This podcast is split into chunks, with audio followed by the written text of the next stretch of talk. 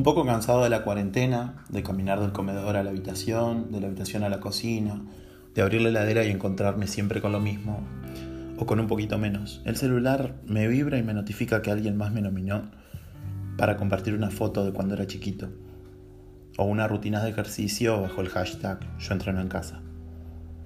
No tengo fotos de chiquito, no sé por qué. Tampoco entreno en mi casa ni quiero compartir fotos para romper los algoritmos de una red social que nos mete en su burbuja nos atrapa, nos aprisiona, nos secuestra y nosotros, gozando de un síndrome de Estocolmo virtual, accedemos a seguir metidos en esa telaraña social. Me gusta la idea de ser el insecto atrapado por la telaraña, por la araña en su tela, y me pongo a revisar lo que otros escribieron, buscando si alguien está sintiendo algo real, si alguien va más allá de la superficialidad y expone sus sentimientos. Y ahí voy Mientras aterriza como una nueva luna de Saturno que se lame los labios mientras absorbe a mis ojos lo que me salva el día, la madrugada o las 3 de la tarde. Me aleja del pote de dulce de leche, que ya casi lo termino, y me revienta un poco las sienes con lo que cuenta. Cuarentena, día... Llegada tarde. Hoy llegué tarde a escribirte, pensé que era domingo. Me desperté, o me voy a despertar en algún momento, de cualquier día, soñando que suena el timbre y que sos vos. Ya no distingo entre pesadillas y sueños. Pesadilla es que estando tan juntas estemos distanciadas. Te dije que llegué tarde a escribirte.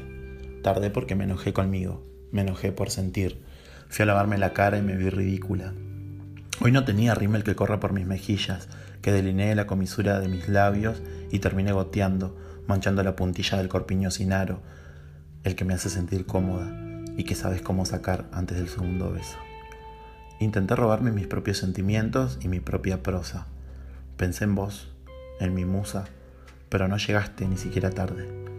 Seguro que el encierro te jugó una mala pasada, o buena para vos, y te despertaste muy tarde, despeinada, con dolor de cabeza y sin mis besos, sin nuestros besos. Te fuiste a lavar la cara y sentiste la distancia, el agua fría sobre tu rostro y la resaca sobre el inodoro y las paredes. Apretaste con furia el botón para borrarlo todo, como siempre. Imaginaste que venías a casa y tocabas el timbre. Finalmente fue domingo, o fue lunes, o fue el día que te conocí.